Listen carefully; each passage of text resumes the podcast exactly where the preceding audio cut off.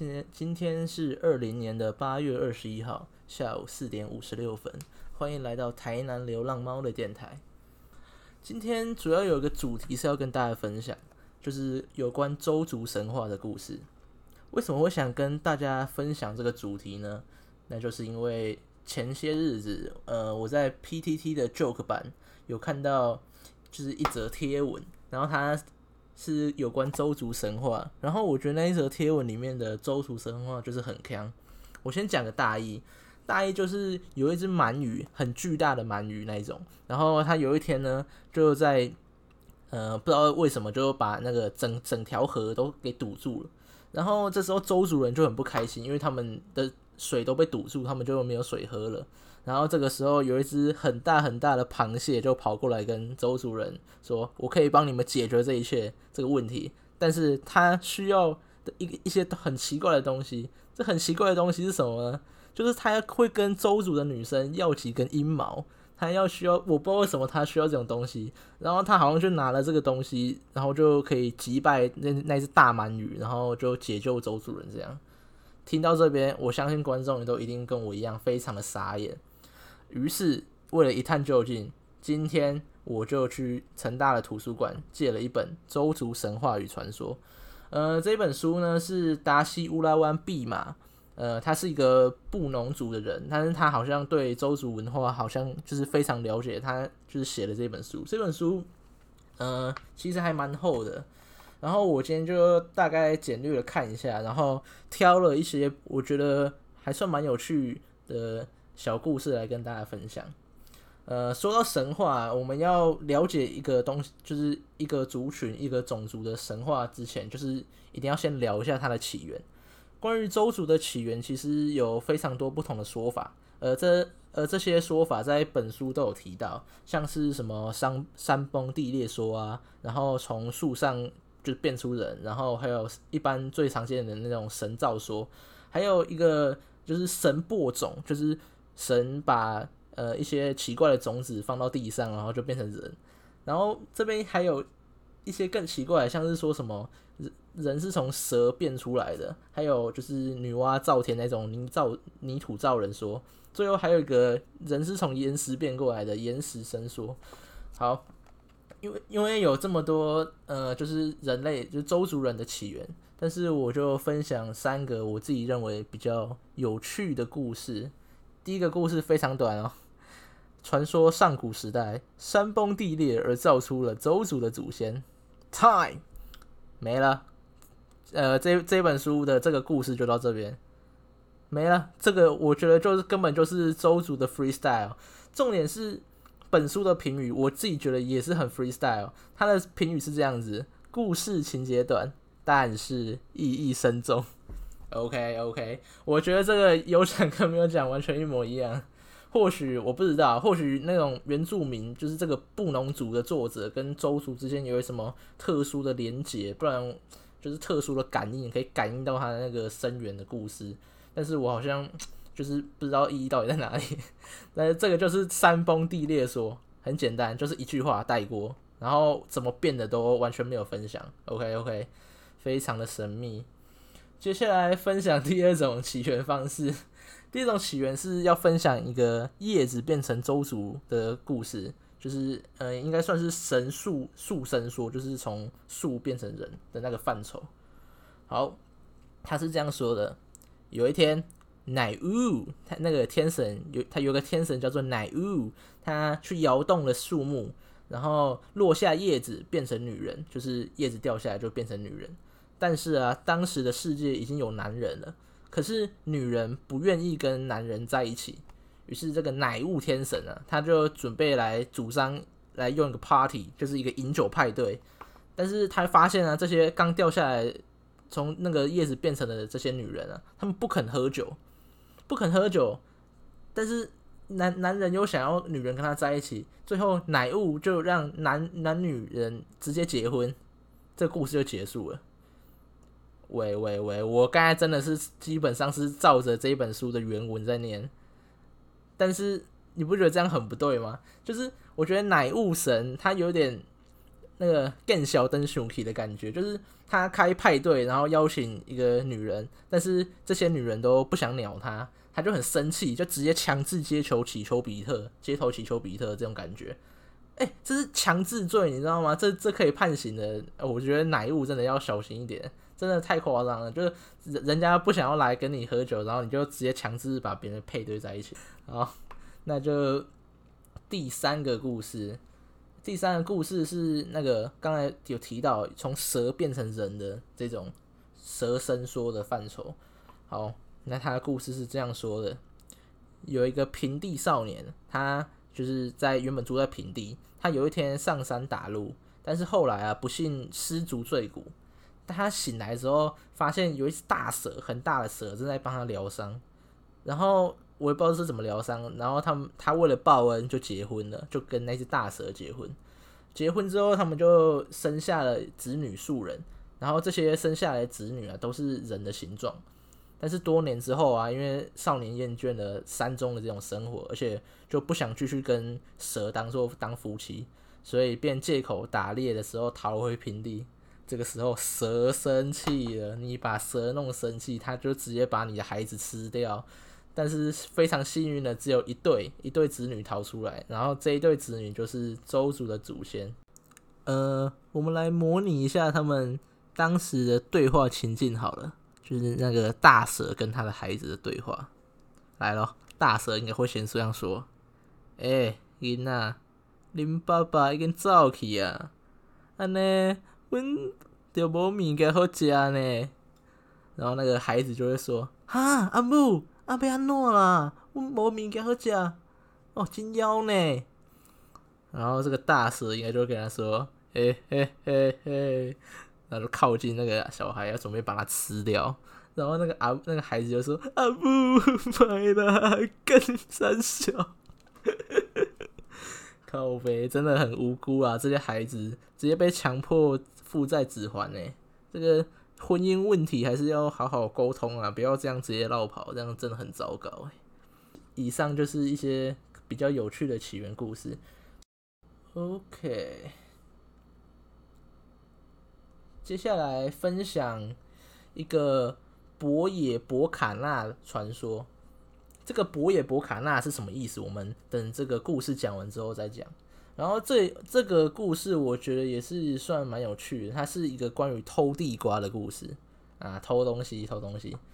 他是这样说的：有一个猎人啊，他上山打猎，他打到了一只鹿，他就很高兴，他要把鹿扛回家，然后把它肢解。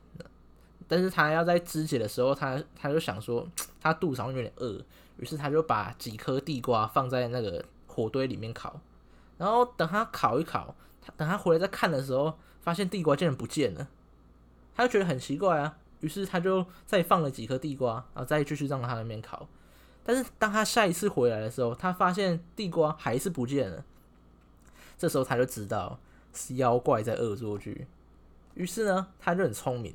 他就把他自己的磨刀石放到火堆中，让妖怪去拿。这一次妖怪果然又来拿了，但是妖怪发现，哎，不对啊，这次的地瓜怎么这么烫？要放到那个溪水里面冷却一下。猎人于是就跟踪这个妖怪，看他到那个溪水旁边，猎人就把他的刀拿出来，在那个溪 溪边的石头上面磨一磨，发出那种声响，然后妖怪直接惊掉，他就。吓，然后他就被吓到，他就直接在河里面跌了一跤，于是他就放下那个磨刀石，然后就跑，就跑掉了。呃，这个不得不说，这个猎人还是算蛮聪明的。然后博野博卡纳的意思，在周族语里面的意思就是妖怪跌倒的地方，也就是刚才妖怪因为被猎人干掉，直接在那个溪旁溪里面直接跌倒，然后就跑走。所以博野博卡纳就是代表那个地方的意思。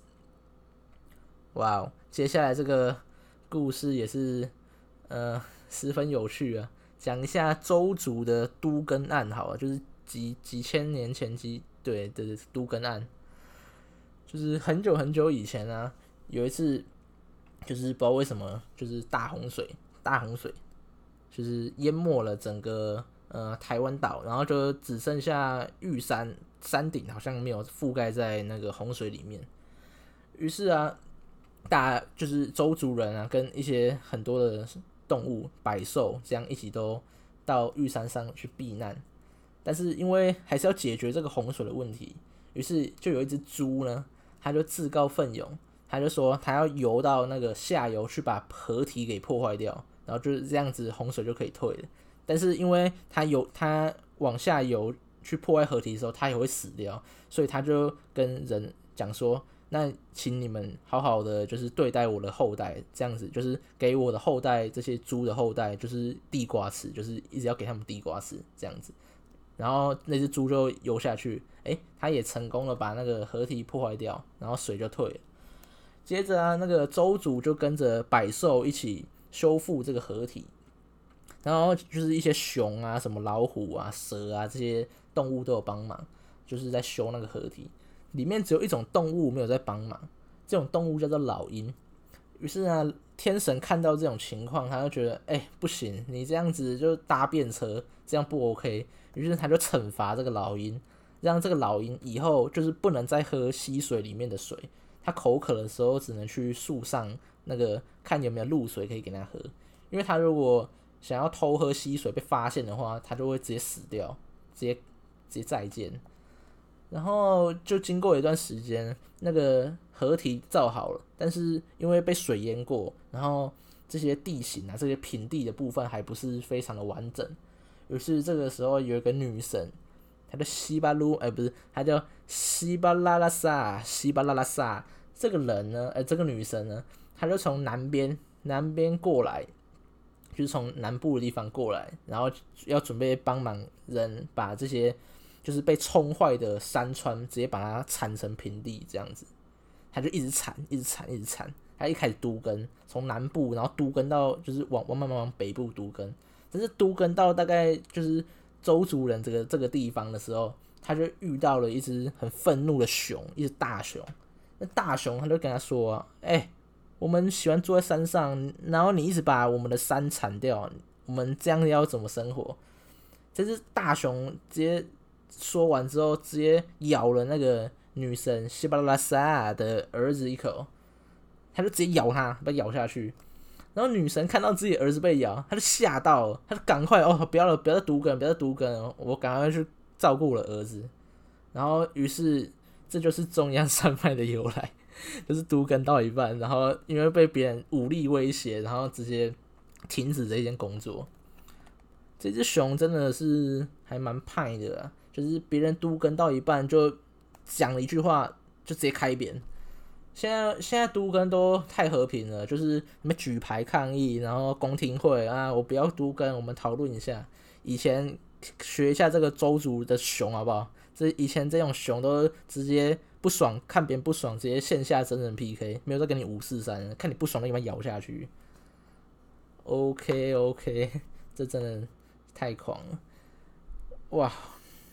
接下来这个故事我不知道要不要分享哎。如果有十八岁以下的同学，可能 算了，没关系，没关系，这个应该是还好。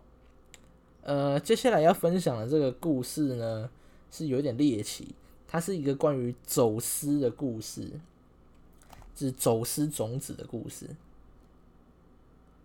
好，我们看一下这个故事是怎么讲的哈，就是以前啊，反正都是以前古早时代。闹饥荒，就以前都很惨，不是水患、洪水嘛，就是什么饥荒。然后有一个叫巴斯雅的大力士，他为了解救他的同胞，于是上山去挖一种叫格格瓜的东西，应应该是一种瓜类。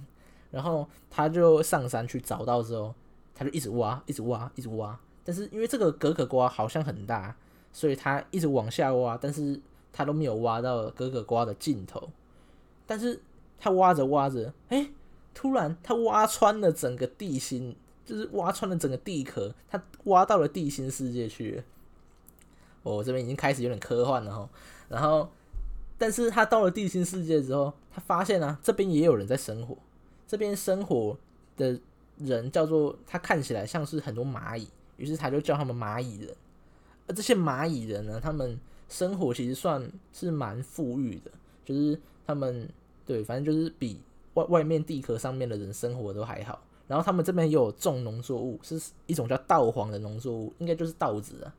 然后这个巴斯雅他就想要就是带几几粒这种稻黄的种子回去回去种，因为他们呃外面在饥荒，他想要就是解决这个问题。但是这边就是这边那个蚂蚁人，他们要离境的时候，都会对这种访客进行就是安检，就是看你有没有走私一些东西出去啊。我这边安检很严格，因为他们是蚂蚁，他们很小只，他们可以爬到你的头发、你的耳朵、你的鼻孔里面去检查各种，你看你有没有藏藏那种，就是像藏毒品那样把东西走私出去。但是，但是怎么办呢？那个巴斯亚他真的很想要带这个种子回去到他的自己的世界，但是他又想不太到要怎么样不被检查出来，他要走私种子。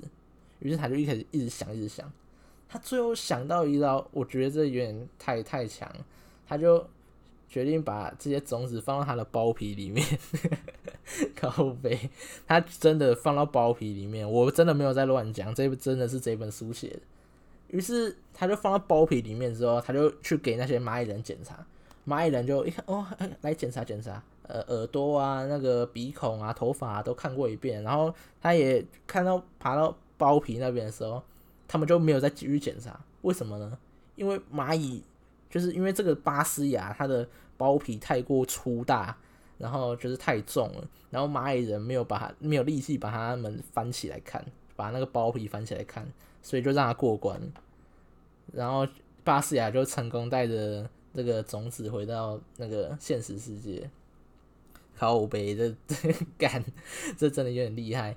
我觉得现在想要毒品走私已经不是那么容易，我觉得可以学习一下先民的智慧，就是不要再用那种行李箱夹层里面放海洛因砖那种，不太不太 OK，要就直接放包皮里面，OK，各位直接放包皮里面，这才是这才是真正厉害的选择。那今天的分享就差不多到这边结束，也是比较短。的一次分享，因为其实这本书其实还有蛮多内容的，但是我就先挑一些比较有趣的部分来讲。因为像周族的神话其实还有很多，我们我们今天就是大概讲一些，嗯，像是起源故事啊，还有那个一些什么比较算比较小的故事，就是周族内部自己发生的故事，像什么周族猎人去打猎发生的故事，或是像刚才这个。呃，去偷走私东西发生的故事，但是其实还有很多周族人跟山里面其他族群发生的故事，像是呃有一种什么周族人跟小黑人另外一种族群发生的故事，还有周族人跟巨人发生的故事。嗯，对，还就是还有还有蛮多种，还有周族人跟蛇一些其他动物发生的故事。其实这本书内容还蛮多的，然后我也还没有看完。所以大，应该会不会再做一集跟大家分享后续的故事？可能就再看看。哎，对，但是目前今天应该就是目前就是到这边。然后我一开始会想说来做这一集的原因，是因为一开始有讲看到那个 PTT 的 Joke 版文章，然后它那里面的那个文章，在这一本书我也找到完整版，现在完整的念一次给各位。他是这样说的：来自台湾周族的风土神话记载，古时候一条巨鳗横卧溪中，溪水为之堵塞，到处泛滥，到处泛滥，大地变成汪洋，人们纷纷逃上玉山，但水势继续上升，快达玉山顶，使人们忧心忡忡。此时，有只大螃蟹跑来，向人们要礼物，说它可以使洪水退去。人们问他要什么，他看了看正在烤火的妇女的下阴，妇女弄懂他的意思，拔下几根阴毛交给他，螃蟹就高兴的离开了。螃蟹找到鳗鱼之后，用它的蟹螯夹住了鳗鱼的肚子，鳗鱼直接一个飞的位，惊慌之下转身就逃走，然后水就退了，于是大地再现。真的，我完全一一字一句，除了那个飞的位以外，其他完全都是照着它上面念的。然后他这边这本书对这个，呃，这这个传说的评语，就是说玉山就是周族的发源地。他们有一首《玉山之歌》，是描写一棵生长在玉山顶的杉树，就是不畏寒风彻骨这样子，就是象征他们很强的生命力这样子，就是在洪水的时候还可以坚强的活下来。那大概就是这样子的一个很奇葩的一个故事，然后我觉得里面有还是有一些奇怪的地方，像是他看了看正在烤火的妇女的下音，然后妇女就弄懂他的意思。我觉得他们两个可能，嗯，那个可能思想上面是有一些落差的，我觉得，但是无所谓，没有关系，没有关系，没有关系。二零一三年啊。张震岳专辑《我是海牙古墓》里面有一首歌叫做《我家门前有大海》，歌词里面有一段是这样写的，呃，他是说我家后面是雪白的玉山，像是洒满了颗颗翠钻的星空，住过一宿你就不想走。的确啊，这个台湾的山林是非常的美丽，也是非常令人惊叹。然后这种惊叹就是跟今天我读到的这些很腔的周主的故事一样，令人无法想象。的狂啊，OK，所以今天的分享就差不多到这边结束了。最后这一首张震岳的，呃，我家门前有大海，分享给大家。然后，如果你对这种不知道在攻啥小的电台还有兴趣的话，请持续锁定我们台南这流浪猫的频道，然后应该不定时会更新的。OK，那就先这样啦，各位，拜拜。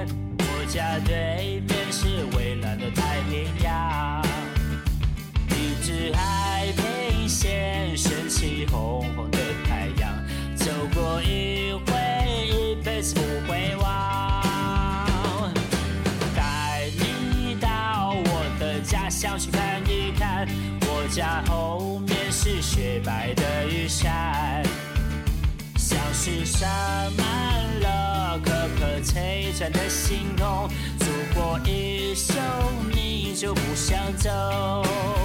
我的兄弟，热情好友，我的姑娘，你别想